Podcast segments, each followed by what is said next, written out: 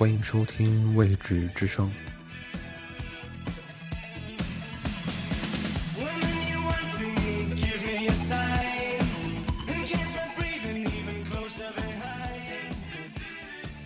及阅读的文章来自于一位享誉世界的意大利学者，同时也是一位出色的作家，更是一位藏书家。他的名字叫翁贝托·艾科。艾科的个人藏书丰富且珍贵，同时他对于藏书也颇有心得。今天的这部书《植物的记忆与藏书乐》，便是艾科关于爱书、藏书以及有关书籍的一些思考的小文章的一部选集。在这部书中，有一篇奇特的小故事。这文章的题目叫做《一本电子书的内心独白》，这是作者艾科从一本电子书的角度出发，展开关于电子书与纸质书籍以及电子书本身特征的一些有趣的联想。这个故事的内容是这样的：一本电子书的内心独白。直到不久之前，我还不知道自己是什么。如果可以的话，我会说，我诞生于虚无之中。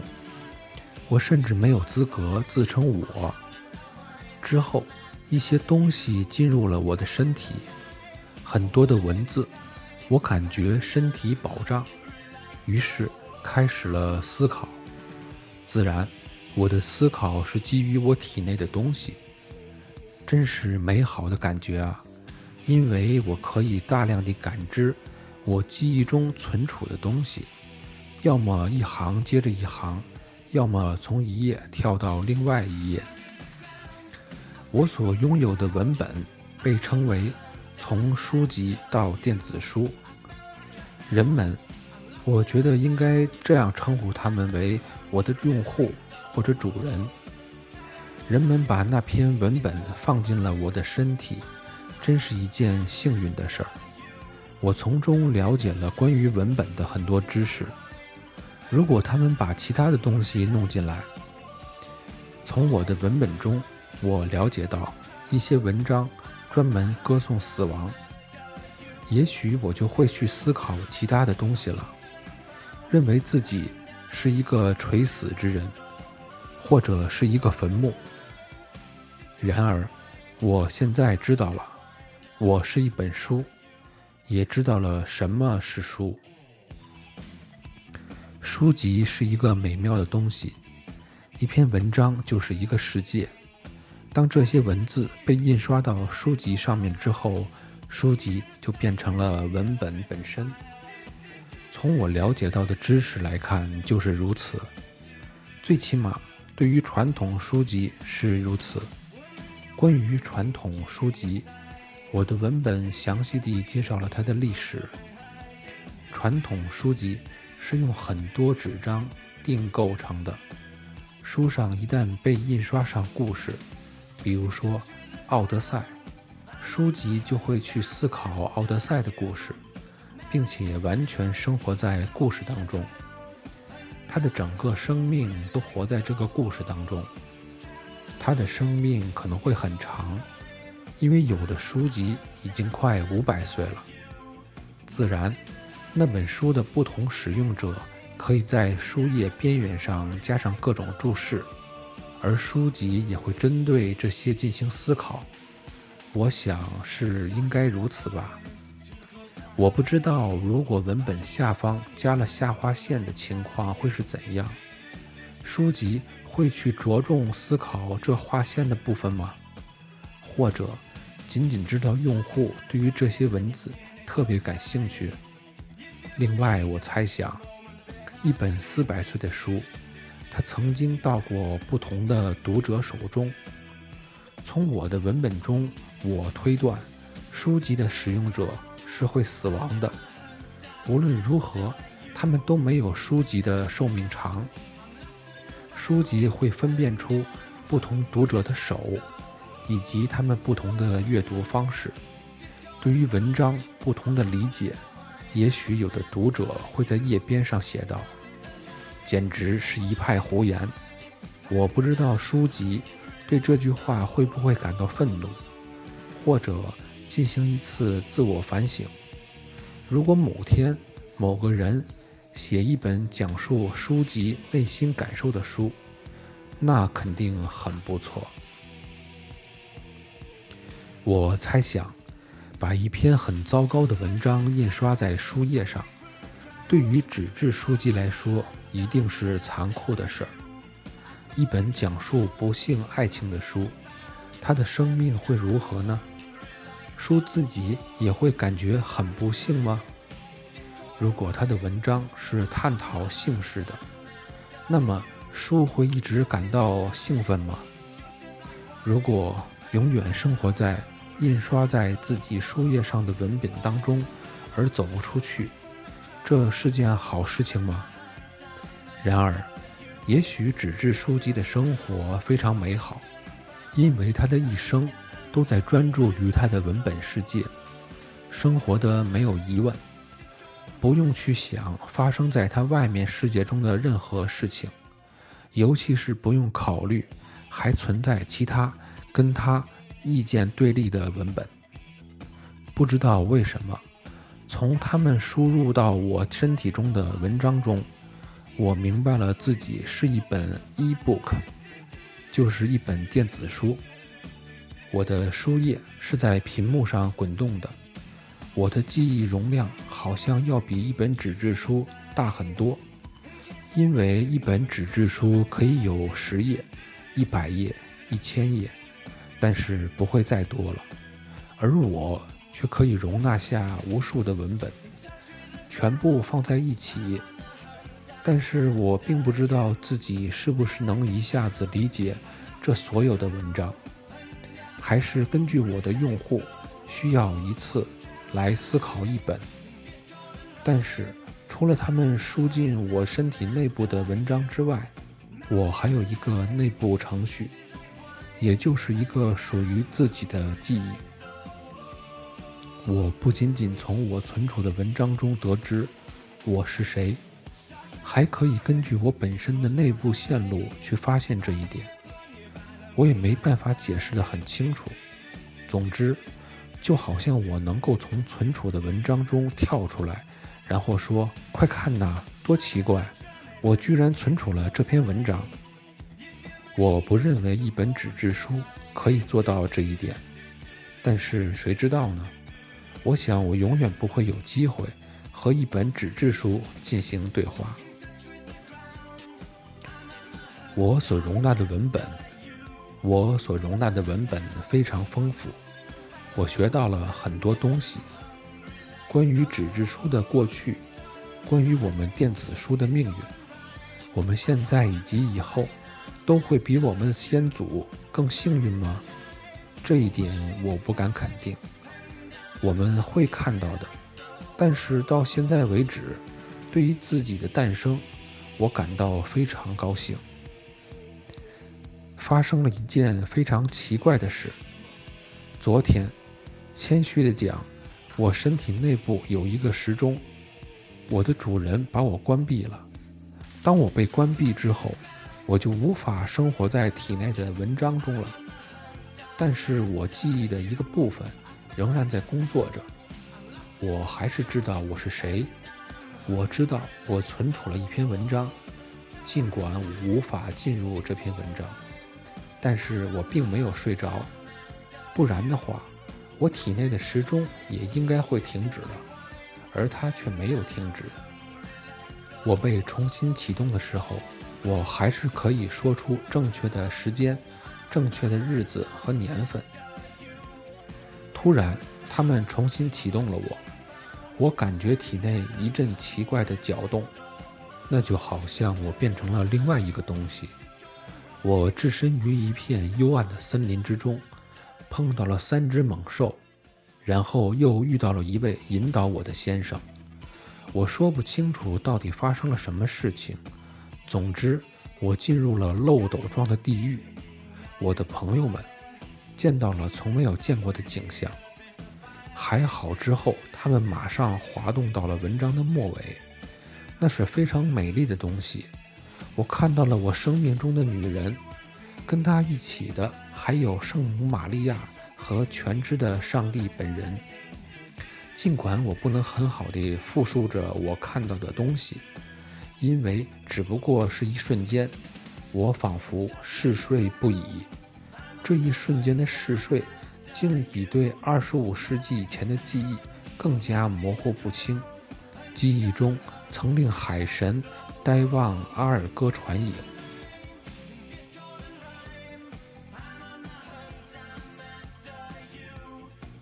作为一种经历。我依然在经历着，这实在是太奇特了。我却感到了似乎是对之前文本的一种模糊的想念。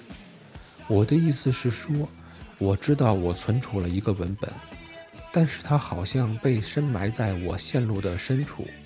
某种意义上来说，我注定只能够生活在新的文本之中。我的使用者应该很贪婪或者很调皮。今天早上，他往我的体内存储了不止一篇新文章，而是很多篇。现在很随便地就从一篇转到了另外一篇，他完全没有给我适应的时间。我是说，我正陷入了高处灯火所营造出的深邃而明亮的幻境中，似乎是看到了三个光圈，它们有三种不同的颜色。却是同样大小。这时候，我闻到了一股煤烟的味道，听到了火车头的汽笛声。在接近北极的严寒中，我置身于火车底下。我觉得这是为了爱，对于一个没几个钱的小职员的爱。安娜，你在干什么？我问自己。我已经感觉到了火车车轮碾过我肉体的恐惧。我忽然回到了跛足加尔默罗会修士中间，和阿托斯、波尔托斯还有阿拉米斯一起。我在一次决斗中刚刚挑战过他们。我们四个人一起跟红衣主教的卫队进行战斗，这真是刺激的历险。但是突然，我又感觉到了肉体被撕裂的疼痛。并不是因为朱萨克的大刀，而是神秘的劳动感化营里机器的齿轮和锋利的刀片。我的主人好像疯了一样。我一会儿感觉到自己在一个不遵循数学规律的世界中漫游，那里两条平行线随时可以交叉，一种难以忍受的拥堵。一会儿又马上被一系列神秘的文字压得喘不过气来。在花了很大力气之后，我终于知道了，我已经变成了一本阿拉伯语、希伯来语字典，变成了一种，应该说是两种，从来没有学习过的语言，实在是太费力气了。我正努力地学习刚刚变过来的全新的自我。这个时候，老师问了我一个问题，我回答说：“是我干的。”老师说：“我有一颗高贵的心。”他称呼我是加罗内，而就在不久之前，我相信我的名字还是达达尼昂。一个金发男孩走到我身边，我相信他的名字是德罗西，但是很明显，我又被换进了新的文章，因为他说他叫吉姆。他还向我介绍了特里洛尼·蒂佛西医生，还有斯莫利特船长。还有一个装着木头腿假肢的船员，我刚刚鼓起勇气要问他一些事情，他就立刻对我说：“快上船，伊斯梅尔，裴郭德号就要出发了。这一次，那条该死的鲸鱼绝对逃不出我的手掌。”我钻进了莫比迪克的肚子里，找到了我善良的父亲杰贝托。他正在烛光下吃烤鱼呢。拉伊俄斯，我喊道：“我向你发誓，我并不知道那是我的妈妈。”但就在这个时候，我的妈妈，她的名字好像叫美迪亚，她杀了我，为了激怒俄瑞斯特斯。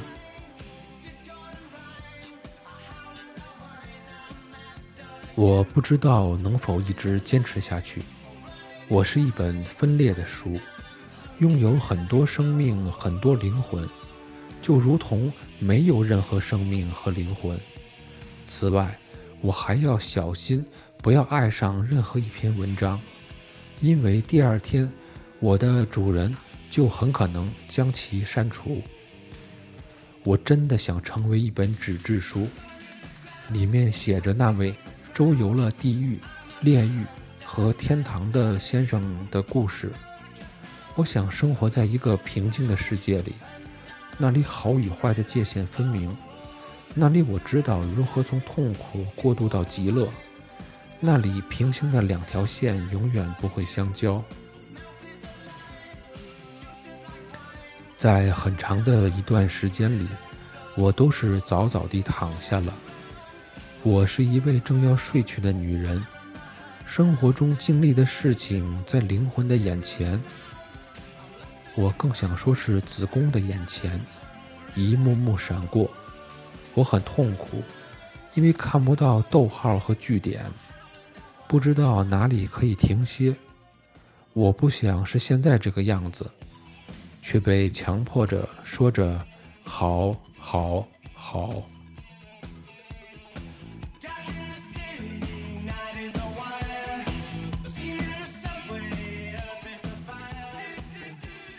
以上就是这个有趣的故事的全部内容。作者艾科以一部电子书的口吻来叙述了他自身的感受和经历。其中最有趣的描写，就是那部电子书跟随着体内的多种作品，其中描写的故事，来回的改换着自己的身份。从他的叙述中，我们可以看到。但丁的《神曲》，还有《战争与和平》，大仲马的《三剑客》，卡夫卡的《在流放地》，以及《爱的教育》、《金银岛》，还有《匹诺曹》等等这些著作中的人物以及故事。而这部电子书在频繁地更换着不同故事背景以及故事内容。以及不同的时空中的穿梭中，感到茫然无措。到最后，他却表达出这样的想法：原来他觉得自己是一本电子书，感到十分的新奇有趣，并且感到十分的优越。但是在主人使用过后的诸多经历中，他又想回归到一本纸质书的平凡与简单。他更希望自己。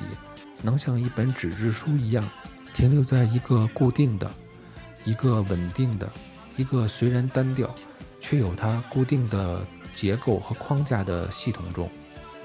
电子书厌倦了不停的变换，他希望自己能够像一部纸质书一样，简单的永恒下去。作者艾科用电子书的感受，讲述了我们。观看电子书的人的体会，正是因为它中间存储着太多的书籍，在一时间不断地在多部著作中反复的来回切换，最后哪一篇都没有看完。这并没有让我们的生活变得有趣而丰富。于是最后，我还是回归到了最原本的状态，会用心的。去读完一本纸质书，从头到尾的耐心的看完。或许这样做速度很慢，效率很低，但至少它给予我的体验和记忆却是那样的绵长与久远。